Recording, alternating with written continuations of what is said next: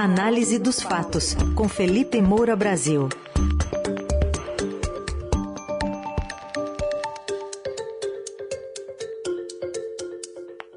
Felipe Moura Brasil fala hoje sobre a PEC Kamikaze. Tudo bem, Felipe? Bom dia. Salve, salve, Carol, equipe do Eldorado FM, melhores ouvintes, sempre um prazer falar com vocês. Sextou, apesar do que fazem lá em Brasília. E estão fazendo, hein? Antes desse recesso, estão fazendo bastante coisa. A gente se debruça hoje sobre o Senado, que aprovou por 67 votos a um em dois turnos a PEC, que é chamada de kamikaze, aí, que amplia programas sociais e cria benefícios para caminhoneiros, para taxistas. É um texto que segue para votação na Câmara. O único que votou contrário foi o senador José Serra, que aliás ironizou aqui no Twitter que dizendo que há apenas poucas semanas parece que o Senado descobriu que famílias passam, passam fome e que esperam na fila dos benefícios. Ninguém duvida que o brasileiro está precisando de ajuda para enfrentar essa crise, só que foi o próprio governo que ajudou a criá-la e agora está entrando no rotativo do quartão, é, pensando em eleição para tentar dar um, um refresco para a população, não é, Felipe? Exatamente, Carol. Olha, eu nunca pensei que fosse chegar o dia em que haveria uma oportunidade de exaltar José Serra, que eu tanto critiquei ao longo de anos por diversas razões, embora tenha reconhecido pelo menos a alcunha que ele deu para os blogs sujos petistas, essa expressão era dele, blogs sujos, às vezes eu até ironizava que essa seria a grande herança, jamais esquecida de José Serra no debate público, o termo usado para definir aqueles sites que fazem propaganda dos petistas e que atacam jornalistas independentes como eu. José Serra fez o certo e é preciso registrar aqui para a posteridade o fio, como a gente chama a sequência de tweets que ele fez. Você já citou aí, mas eu quero ler. Hoje foi o único senador a votar contra a PEC 16, aprovada em conjunto com a PEC 1 de 2022, apelidada de PEC Kamikaze. Por esse nome já sabemos que se trata de uma bomba fiscal. Essa PEC viola a lei de responsabilidade fiscal e fura o teto de gastos. O pretexto foi defender quem mais precisa, mas isso deveria ser feito de outra forma. O governo enviaria projeto de lei e créditos extraordinários, sinalizando controle e governança. Na verdade, o pacote de bondades é eleitoreiro, pacote de bondades entre aspas, é bom deixar claro, só vai até dezembro de 2022 e compromete o futuro das contas públicas. Além disso, a perda de credibilidade fiscal vai estimular a inflação, juros mais elevados e reduzir os investimentos necessários para a geração de emprego e renda, que é a mais importante política de combate à pobreza de que dispomos. Aí, portanto, é, José Serra, com absolutamente toda a razão, mas mostrando um quadro geral que é muito mais difícil de entender porque envolve engrenagens da própria economia do que um dinheiro rápido em curto prazo no bolso do potencial eleitor. É disso que se trata. Então, jogaram no lixo todas as regras existentes no Brasil. É, a regra de responsabilidade fiscal, a regra de ouro, de diretrizes orçamentárias, as leis eleitorais, tudo isso para poder turbinar essa distribuição de benefícios em curto prazo, somente esse ano, quer dizer, depois se fica ao Deus dará de novo, e uma hora essa conta vai chegar. Quando ele fala ali de perda de credibilidade fiscal, de é, aumento dos juros, é claro que você tem uma tendência, os analistas, inclusive, mostram isso em maiores detalhes, aqui eu vou priorizar os aspectos políticos, de que os credores vão cobrar mais para emprestar ao governo. Então você vai ter essa elevação das taxas de juros na economia, que vem é, com a prestação do carro, da casa, da geladeira, se é, é, o custo das empresas para arrecadar é, capital para expandir os negócios, tudo isso acaba prejudicado e tem um efeito dominó lá na frente. Então, o próximo governo, seja Jair Bolsonaro eleito com essa compra institucionalizada e turbinada de votos ou não, vai ter muita dificuldade para sanar as contas públicas estouradas dessa maneira. Eu queria lembrar que no dia 1 de abril de 2010, Jair Bolsonaro era um deputado federal do Baixo Clero, do Centrão, como sempre foi e ainda é, e ele fazia oposição aos governos do PT. A gente estava ali é, depois do primeiro mandato do Lula, do segundo, na virada é, do segundo mandato do Lula para Dilma Rousseff, eleição, portanto, é, de 2010, no começo daquele ano eleitoral, 1 de abril, Jair Bolsonaro estava criticando justamente a política petista de é, turbinar os, os, benefícios às vésperas da eleição. E aí ele fez um tweet que começava com a hashtag debate64, porque, enfim, tinha é, mais discussão pública sobre a época do regime militar, Jair Bolsonaro estava envolvido, mas o foco era o Bolsa Família, que ele chamava de Bolsa Farelo. E ele escreveu assim: o Bolsa Farelo, entre parênteses, família, portanto ele usou um termo pejorativo, vai manter esta turma no poder. Ele estava fazendo uma crítica sobre essa distribuição de modo eleitoreiro, feita de modo eleitoreiro.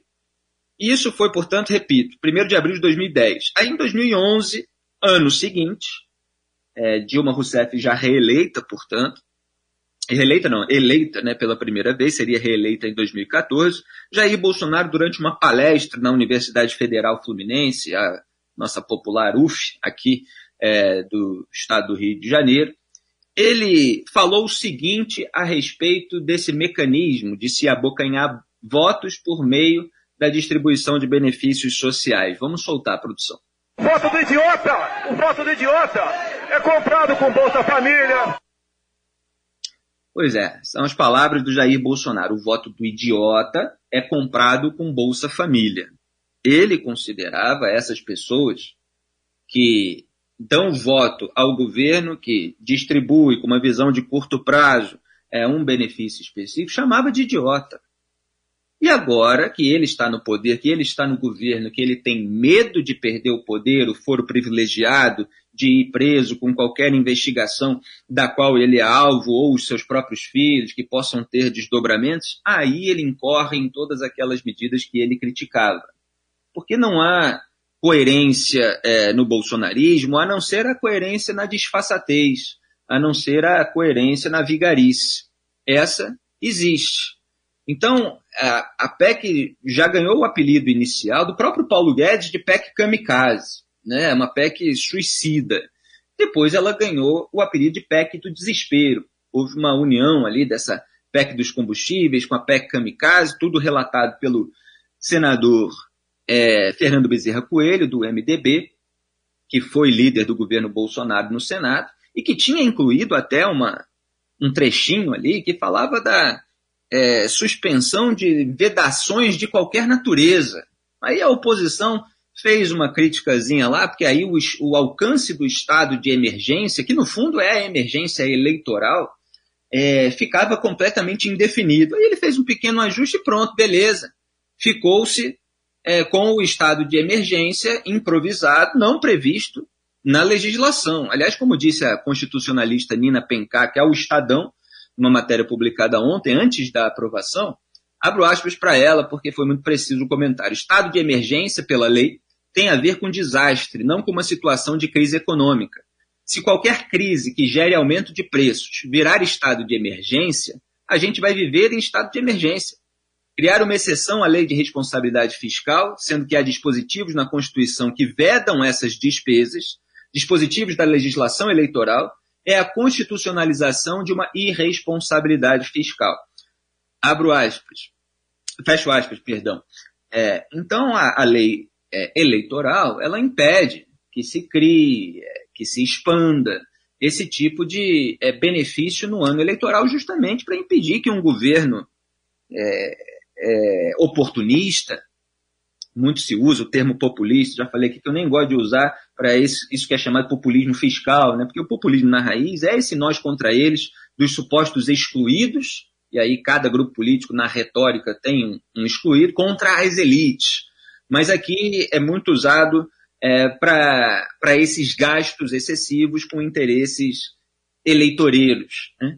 Então, você tem esse pacote que estava avaliado em 38 bilhões e 700 milhões de reais fora do teto de gás, incluindo aí o aumento do Auxílio Brasil, que foi o novo nome ao Bolsa Família dado é, pelo bolsonarismo para se apropriar ali do crédito que era vinculado ao petismo, o aumento para 600 reais, a zeragem da fila do programa, a criação de uma bolsa caminhoneiro de mil reais, tudo isso significando um gasto adicional de 0,4% do PIB em 2022. Aí ele foi aprovado, na verdade, é, como um pacote de 41,2 bilhões de reais de gastos fora do teto.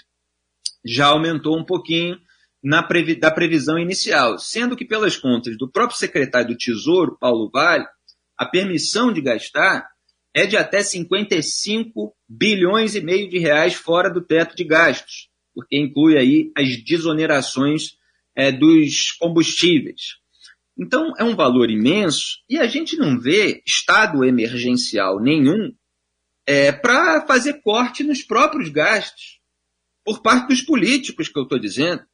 A gente tem falado aqui sobre o orçamento secreto, que eles fingem que não existe, mas que continua parcialmente secreto depois das cobranças de, parciais de, transparência pela ministra Rosa Weber. Arthur Lira, presidente da Câmara, está tentando manobrar para que seja impositivo, para que seja obrigatório, na verdade, é, o, o orçamento secreto a partir de 2023, quer dizer, mesmo que outro candidato ganhe que não o Bolsonaro, ele não vai conseguir fazer esse desmame do Congresso. Então são 16 bilhões e meio de reais que são gastos sem transparência nenhuma, longe dos órgãos de fiscalização e controle, pelos parlamentares que apoiam o governo. Por isso que eu chamo de mensalão institucionalizado, porque a distribuição não é igualitária. É um gasto imenso. E eles não estavam preocupados com os pobres, com as pessoas que estavam passando dificuldades.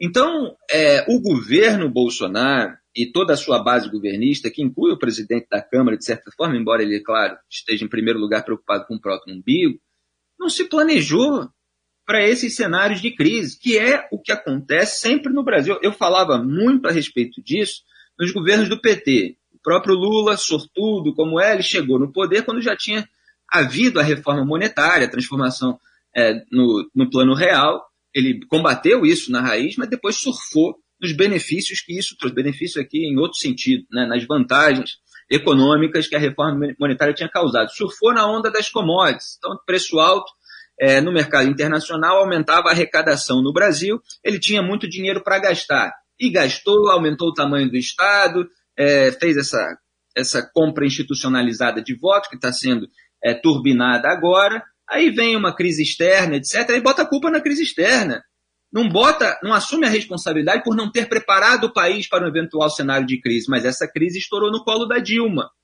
Então ele sai de fininho, sai de malandro, bota no outro, tá não, no meu tempo, no meu tempo era tudo maravilhoso. É, mas era por causa de reformas anteriores e por causa de um momento do contexto mundial.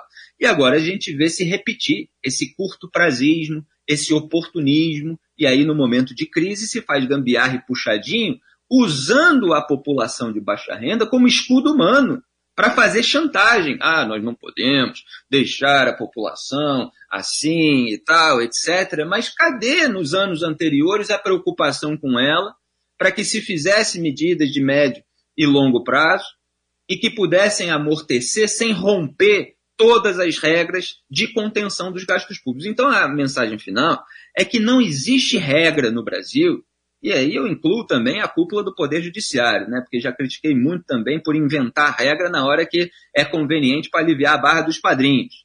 Não existe regra no Brasil que os políticos lá em Brasília e os seus apaniguais não possam rasgar na hora que é conveniente para eles.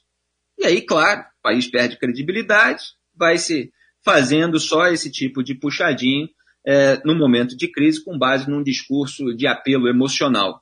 Vamos ver qual vai ser o resultado disso aí, mas é mais um exemplo de bolso-petismo também, e até Simone Tebet junto, quer dizer, petistas e bolsonaristas votando junto por essa permissividade geral.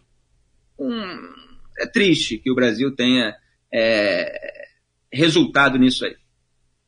Felipe Moura Brasil, obrigada por mais uma semana. Segunda-feira você volta a partir das sete e meia aqui no Jornal Dourado. Exatamente. Estarei aí em São Paulo. Estou indo agora aí para sua terra, Carol. Um grande abraço a todos. Bom fim de semana. Traz blusa, tá? Com certeza. Beijo.